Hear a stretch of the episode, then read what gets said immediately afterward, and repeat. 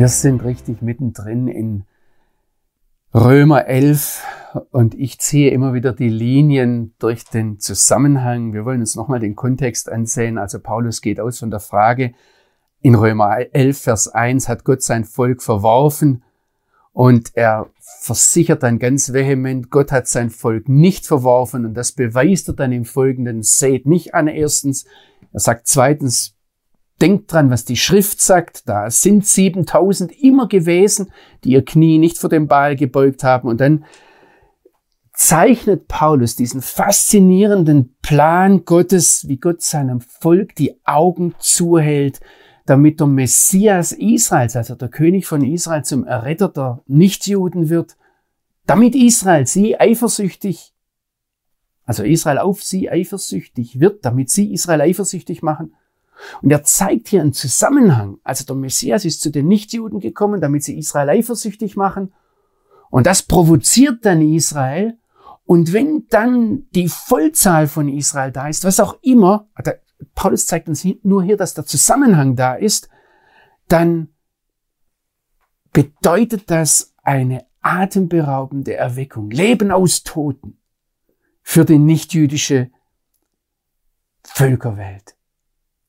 Und so kommen wir jetzt zu Römer 11, zu Vers 12 und 15, wo er diese Aussage macht, die vermutlich nicht nur heute manchen negativ aus, aufstößt oder sogar Fragen des Stirnrunzeln verursacht. Paulus, kann das tatsächlich sein, wenn du sagst, dass der geistliche Zustand der nichtjüdischen Welt dass der bis heute direkt abhängig ist vom geistlichen Zustand Israels. Kann das tatsächlich sein?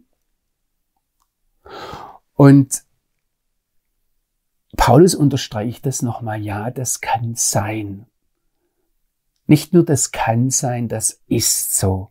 Und das Erste, was er jetzt in Römer 11, Vers 16 macht, ist, er, ich lese Ihnen das einfach mal vor, er schreibt, wenn aber die Erstlingsgabe heilig ist, dann ist auch der ganze Tag, Teil, Teig heilig. Und hier muss ich jetzt wieder weit ausholen, um Ihnen dieses, diesen Satz zu erklären. Ähm, zum einen verwendet der Paulus hier wieder eine, ähm, eine rabbinische Auslegungsregel. Und zwar ist es in dem Fall ein Analogieschluss. Er sagt, wenn schon, dann schon. Also wenn die Erstlingsgabe heilig ist, dann auch der ganze Teig heilig. Aber er spricht jetzt hier mit dem Teig etwas an, das geht zurück auf den Opferdienst in der, im, in, in der Stiftshütte schon. Und zwar in 4. Mose 15, da sagt Gott zum Mose, rede mit den Israeliten und spricht zu ihnen, wenn ihr in das Land kommt, in das ich euch bringen werde, ist interessant, ähm, diese Gabe ist verbunden mit dem Land dieses Gebot kann außerhalb des Landes gar nicht erfüllt werden. Es gibt Leute, die sagen, dass Paulus in Römer 9 bis 11 das Land überhaupt nicht anspricht. Das Land atmet durch den ganzen Text hindurch. Was Paulus sagt, ist ohne das Land Israel gar nicht denkbar. Und das sehen wir jetzt hier. Und ihr esst von dem Brot des Landes, sagt Mose so sollt ihr dem Herrn eine Opfergabe darbringen. Als Erstling eures Teigs sollt ihr einen Kuchen als Opfergabe darbringen. Und wie die Opfergabe von der Tenne, so sollt ihr auch dem Herrn den Erstling eures Teiges geben. Das ist ein Prinzip, das bis heute jeder, der Jude ist und der jüdisch lebt, versteht. Weil, sehen Sie, auch Brot muss koscher sein. Und das zum Beispiel die Challah, das Brot, das am Schabbat gegessen wird, wird dadurch koscher gemacht, indem, wenn der Bäcker das backt oder die Hausfrau das backt, ja, wird am Anfang ein kleines Stück Teig weggenommen und wird verbrannt, wird praktisch Gott als Opfer dargebracht. Und dadurch wird der ganze Teig, das ganze Brot geheiligt. Das ist eine Sache, die geht zurück auf den Opferdienst in der Wüste, das ist eine Sache, die wird hier von Paulus angesprochen. Das ist ein grundlegendes Prinzip, das wir in seiner Theologie verstehen müssen. Und das ist eine Sache, die bis heute im jüdischen Volk praktiziert wird.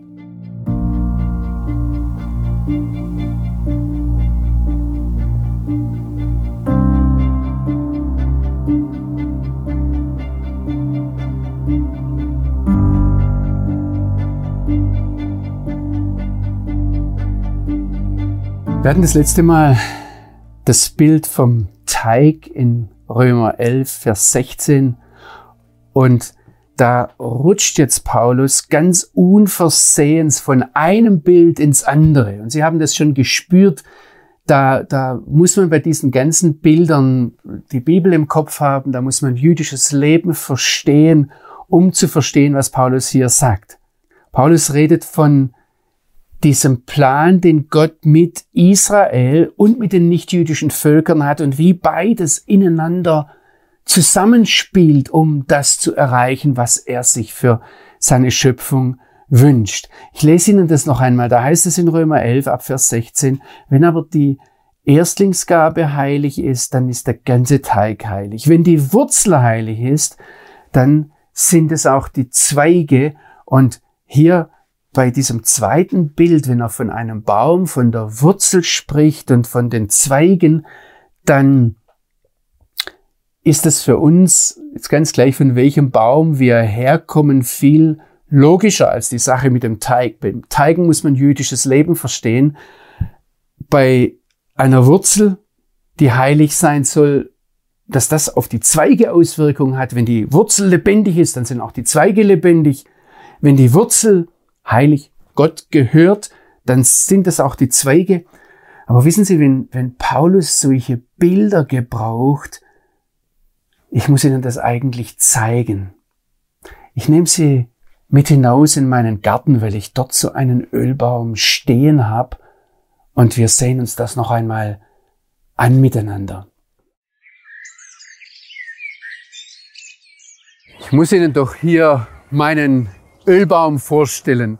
Es ist kein uralter Ölbaum, ist, ich schätze einmal 30 Jahre alt, aber Sie können ihn sich hier ansehen. Und sehen Sie, das ist das Faszinierende an den Bildern in der Bibel. Wenn die Bibel ein Bild gebraucht, einen Vergleich, dann müssen wir eigentlich immer hingehen und uns sehen. Wir müssen fragen, wo ist die Wurzel? Wo ist der Stamm? Wie gehört das alles zusammen? Der Ölbaum gehört zu den Bäumen des Landes Israel. Das Land Israel ist ohne den Ölbaum nicht denkbar. Und ich möchte Ihnen ganz kurz aufzählen, was Sie selbst herausfinden können, wenn Sie die Bibel durchlesen. Sie werden feststellen, der Ölbaum ist ein Grundnahrungsmittel. Es gibt praktisch kein Essen hier in diesem Land, das nicht irgendwo mit diesem Baum verbunden ist. Der Ölbaum macht satt.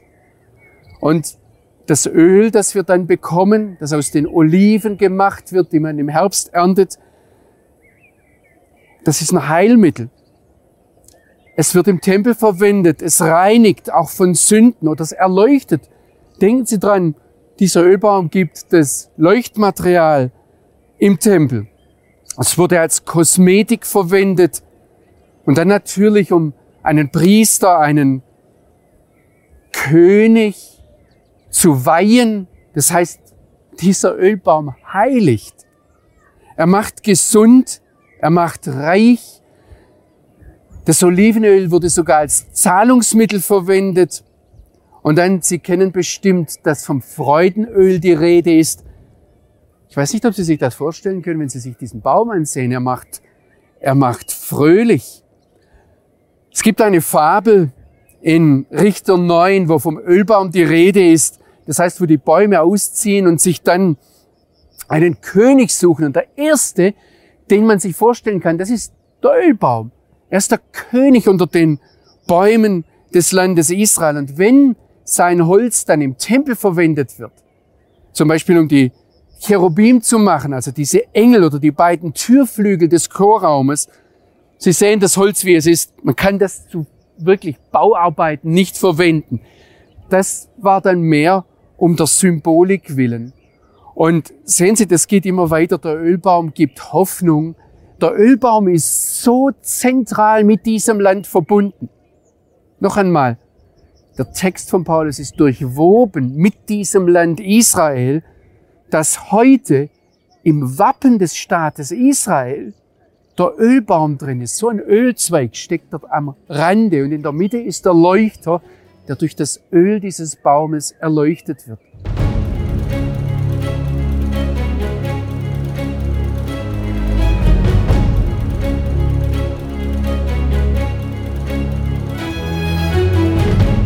Das letzte Mal habe ich Ihnen erzählt, welche Vorstellungen von der Bibel her mit dem Ölbaum verbunden sind.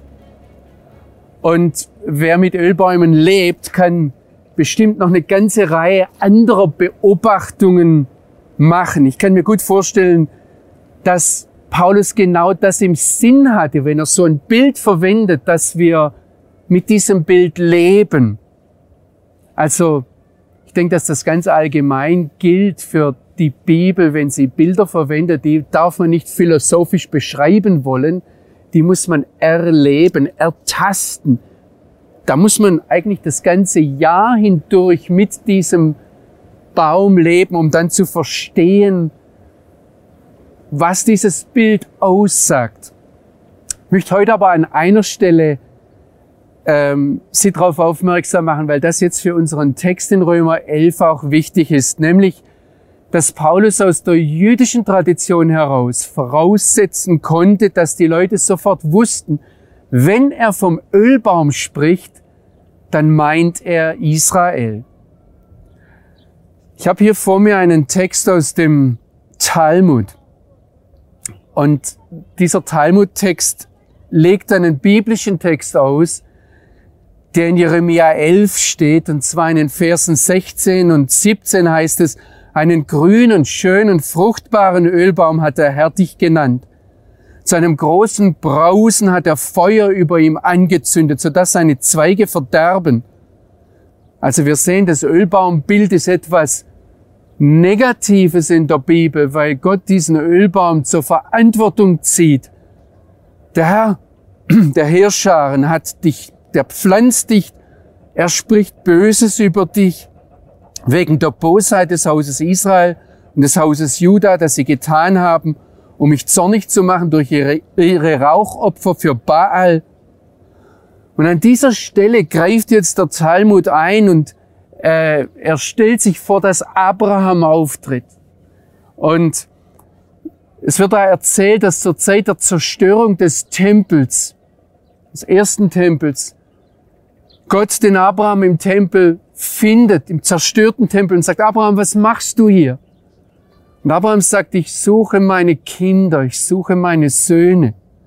Und es entwickelt sich dann ein Gespräch, das total nach dem biblischen Text, nach diesem Text aus Jeremia aufgebaut ist, wo Abraham, so wie er einst mit Sodom und Gomorra, über Sodom und Gomorra mit Gott verhandelt hat, jetzt über Jerusalem mit Gott verhandelt.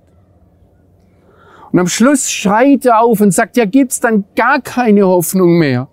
Und da kommt eine Stimme vom Himmel, sagt der Talmud, die genau diesen Text aus Jeremia 11 zitiert. Einen grünen, schönen, fruchtbaren Ölbaum hat der Herr dich genannt. Und wie dieser Ölbaum sein, bis es erst ganz am Schluss gibt, nach vielen Jahren. Sie haben gesehen, auch dieser Baum hat momentan keine Früchte. Man muss da lange warten. So wird auch Israel erst ganz am Ende der Zeit blühen.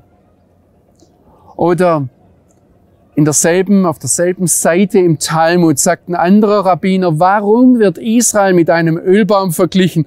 Und Sie werden wieder merken, es ist ein eher negatives Bild.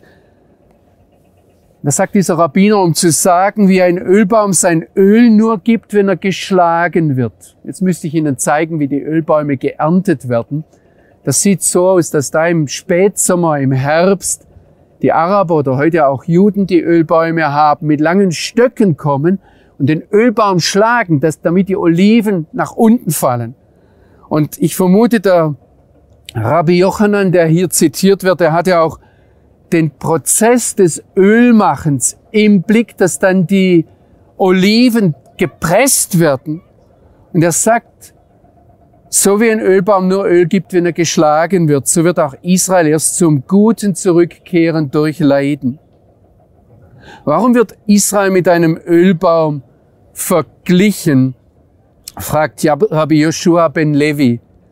Weil so wie der Ölbaum auch jetzt im Winter Blätter hat, er lässt sein Laub nicht fallen, weder im Sommer, wenn es heiß ist, noch im Winter in den Regentagen, sagt Rabbi Joshua, so ist, wird Israel auch nie verloren gehen, weder in dieser noch in der künftigen Welt. Ich möchte Ihnen Mut machen, die Bibel auf den Ölbaum hin zu lesen. zu verstehen, was dieser Baum tut, aber dann auch zu sehen. Zacharia taucht der Ölbaum auf als der Gesalbte, der Messias.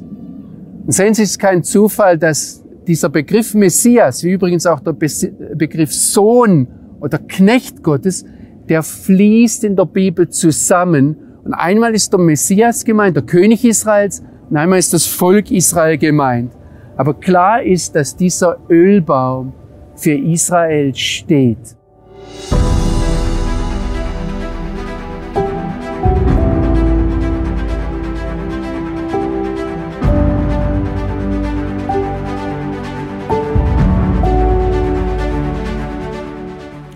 Paulus hat seinen Lesern den Ölbaum vor Augen gestellt. Hier im Mittelmeerraum ist das ein ganz selbstverständliches Bild für die Menschen.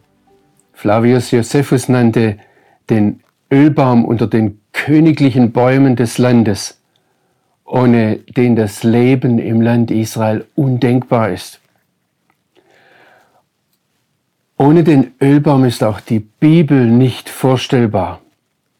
Und dann spielt Paulus auf einen uralten Vergleich an, nämlich dass der Ölbaum ein Bild für Israel ist.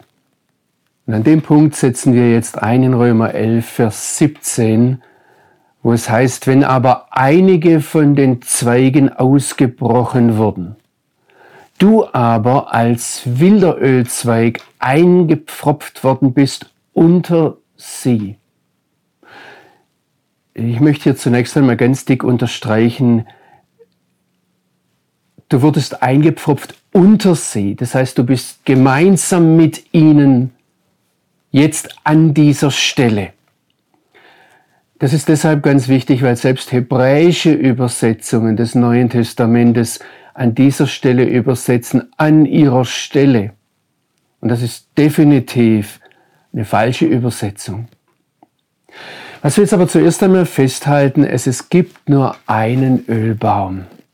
Es gibt nur eine, wenn ich das theologisch sagen darf, nur eine Heilskörperschaft, nur einen Weg zum Vater.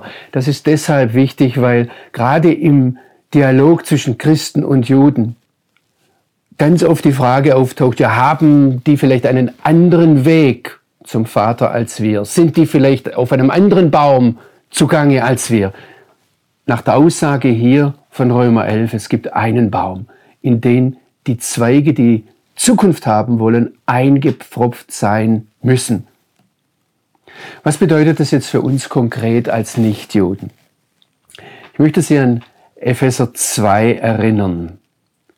Dort schreibt der Apostel Paulus zunächst einmal über Leben aus Toten. Er benutzt dort ganz ähnliche Worte wie zuvor hier in Römer 11. Also wir haben einen ähnlichen Ausgangspunkt wie in Römer 11, Vers 15 in Epheser 2. Und dann ab Vers 11 schreibt Paulus, darum denkt daran, was früher war.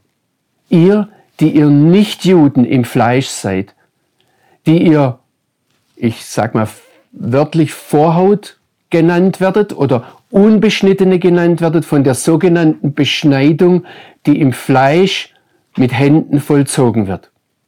Zu jener Zeit wart ihr ohne den Messias, ausgeschlossen von der Staatsbürgerschaft Israels, Fremde den Bundesschlüssen der Verheißung, ohne Hoffnung, ohne Gott in dieser Welt. Jetzt aber eingepfropft durch den Messias Jeshua, seid ihr, die ihr einst fern wart, nahe geworden im Blut des Messias denn er ist unser Friede. Er macht aus den beiden eins. Er bricht die Trennmauer nieder, die Feindschaft in seinem Fleisch.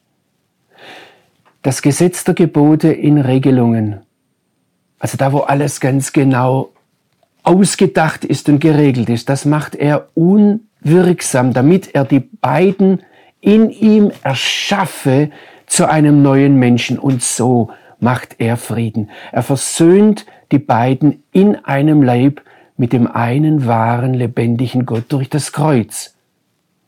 Er tötet die Feindschaft in ihm.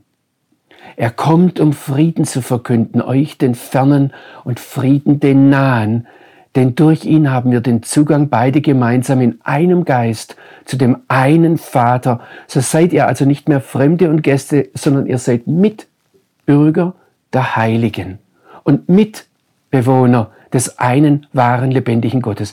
Achten Sie drauf, hier dieses mit, das betont der Apostel Paulus ganz ausdrücklich in der Wortwahl. Ihr seid gebaut auf dem Fundament der Apostel und Propheten, dessen Eckstein der Messias Jeshua ist. In ihm wächst der ganze Bau fest ineinander gefügt zu einem heiligen Tempel im Herrn. In ihm werdet auch ihr miteinander aufgebaut zu einer Wohnung für den lebendigen Gott im Geist. Also was das jetzt bedeutet ist, nach Römer 11, Vers 17, wir sind Mitteilhaber. Noch einmal dieses Mitteilhaber geworden an der Wurzel und der Fettigkeit des Ölbaums. Nicht wir sind an Stelle hineingepfropft worden, sondern wir kommen als Nichtjuden mit hinein. Und das Interessante ist, dass der Apostel Paulus hiermit überhaupt nichts Neues sagt. Ich habe eine Stelle, aus dem Talmud, die ich zum Abschluss gerne zitieren möchte.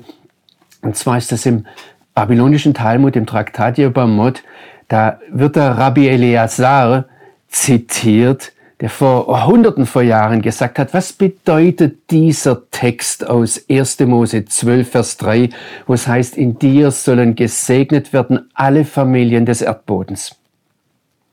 Und ich muss Ihnen das auf Hebräisch sagen, weil der Rabbi Elazar hier etwas im Hebräischen macht. Das heißt, wenn nivrechu becha, kolmisch bechota adama, in dir sollen gesegnet werden alle Familien des Erdbodens. Und da sagt jetzt Rabbi Elazar, der Heilige, gelobt sei er, sagt zu Abraham, ich muss zwei Wurzelschößlinge in dich einpfropfen. Und was er hier jetzt macht, der Rabbi, er verdreht die Vokale dass es da nicht heißt, wenn nivrechu becha, sondern, sondern wenn navrichu becha, yavrichu becha. Es werden in dich eingepfropft werden, zwei Wurzelschötzlinge. Und er sagt dann, er verweist dann auf die Ruth, die Moabiterin, und auf die Naama, die Ammoniterin, die beide eigentlich gar nicht hineinkommen durften ins Volk Israel. Sie sollen eingepfropft werden nach dieser talmudischen Aussage. Und er kommt dann zu dem Schluss, alle anderen Familien, die auf dem Erdboden leben, werden nur um Israels willen gesegnet. Alle Völker der Erde, sogar die Schiffe, und das war das weiteste, was er sich damals vorstellen konnte, die von Gallien, also von Frankreich, nach Spanien fahren, werden nur um Israels willen gesegnet. Aber sie müssen eingepfropft werden in diesen einen Ölbaum.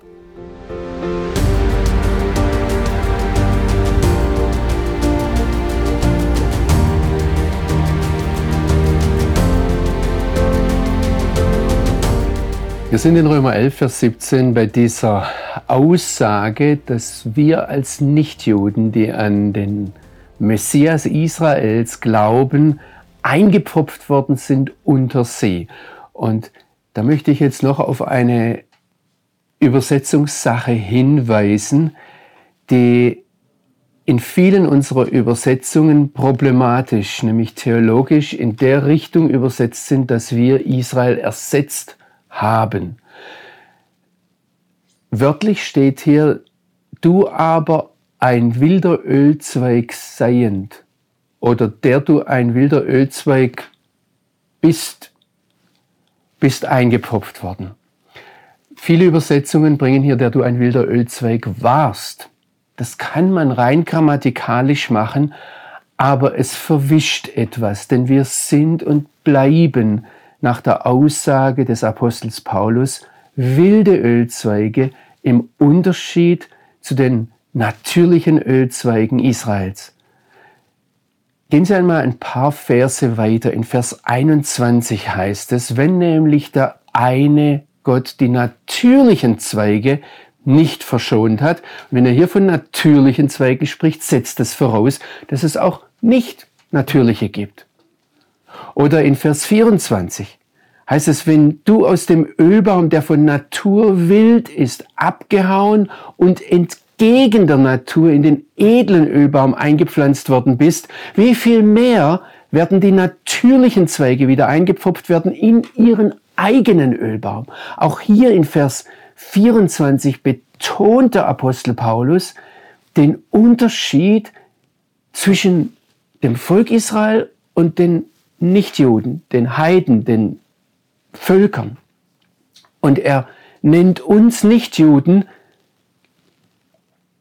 Zweige, die aus einem Ölbaum, der von Natur wild ist, abgebrochen wurden. Und wenn wir das ganze Bild ernst nehmen, dann sollten wir hier auch darauf achten, dass Paulus hier was Grundlegendes sagt. Es ist nämlich so, dass ein natürlicher Ölzweig eigentlich gar nicht ausgebrochen werden muss aus seinem ursprünglichen Ölbaum, um eingepfropft sein oder, oder verbunden zu sein mit dem Ölbaum.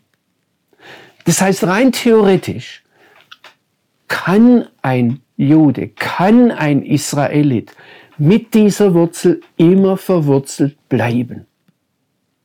Während wir als Nichtjuden immer ausgebrochen werden müssen.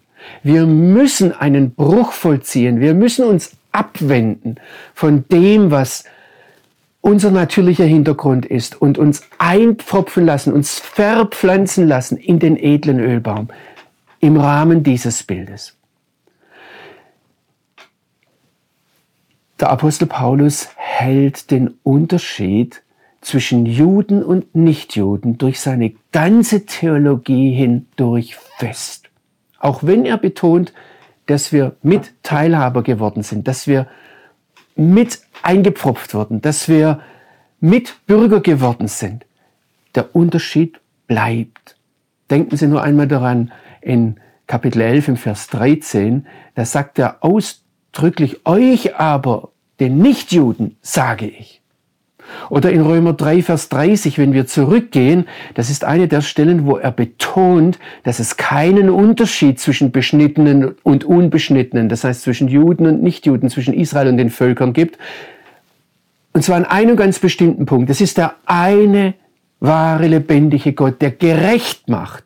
Niemand kann sich selbst erlösen. Da gibt es keinen Unterschied. Aber dann fährt Paulus fort und er sagt in Römer 3, Vers 30, es ist der eine Gott, der gerecht macht. Und dann macht er gleich wieder den Unterschied. Er sagt die Beschneidung aus Glauben und, die, und das Unbeschnittensein durch denselben Glauben. Warum sagt er nicht, er macht alle Ausglauben gerecht? Er macht gleich wieder diesen Unterschied. Und durch dieses kleine Wörtchen aus und durch setzt er einen Unterschied. Oder wenn wir in Römer 15, jetzt gehen wir einmal nach unserem Text, ähm, ein weiteres Beispiel herausgreifen.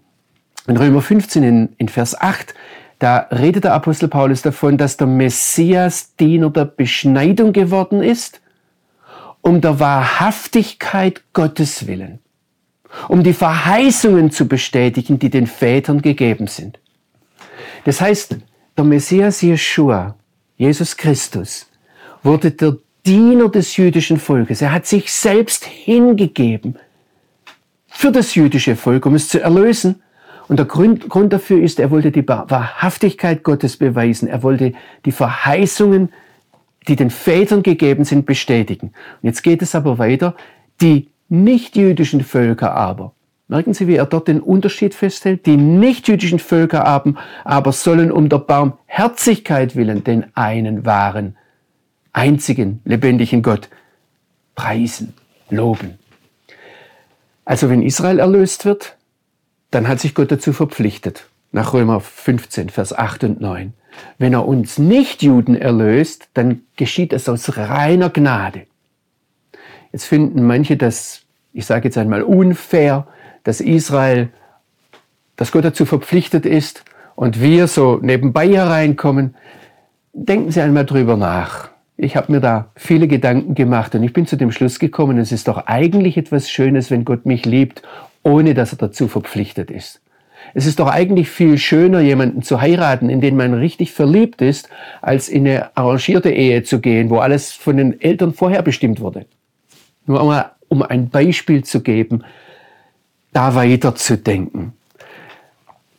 Wenn wir den grundlegenden Unterschied, den bleibenden Unterschied zwischen Israel und den Völkern, zwischen Juden und Nichtjuden verwischen, werden wir die Denkweise des Paulus und überhaupt die Heilige Schrift nicht verstehen.